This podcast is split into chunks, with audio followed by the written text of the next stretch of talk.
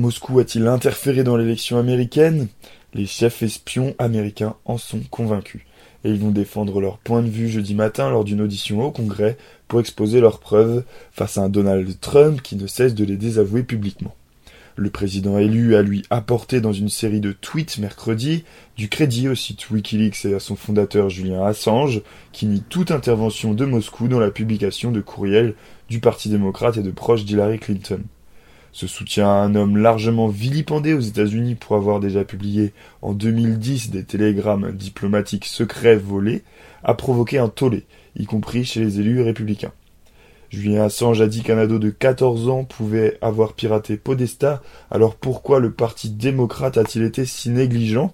Assange a aussi dit que les Russes ne lui avaient pas transmis les informations, a écrit le futur président des États-Unis. Les services américains de renseignement, mais aussi des entreprises privées de sécurité informatique a priori indépendantes, affirment que Moscou est à l'origine de fuites de courriels du Parti démocrate et de John Podesta, le directeur de campagne d'Hillary Clinton. Le sénateur John McCain a d'ailleurs qualifié mercredi les piratages d'actes de guerre.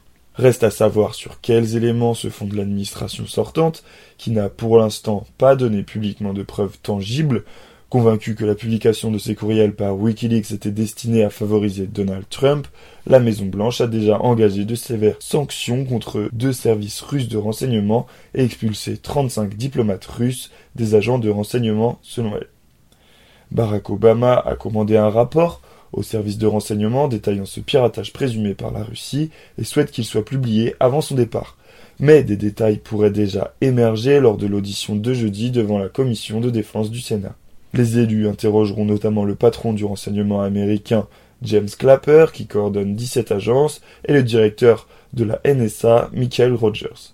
Donald Trump, qui sera de son côté briefé vendredi par de hauts responsables du renseignement, travaillerait de son côté à restructurer, voire à détricoter le DNI, considérant l'agence comme trop politisée, a écrit mercredi soir le Wall Street Journal, citant des sources proches du président élu.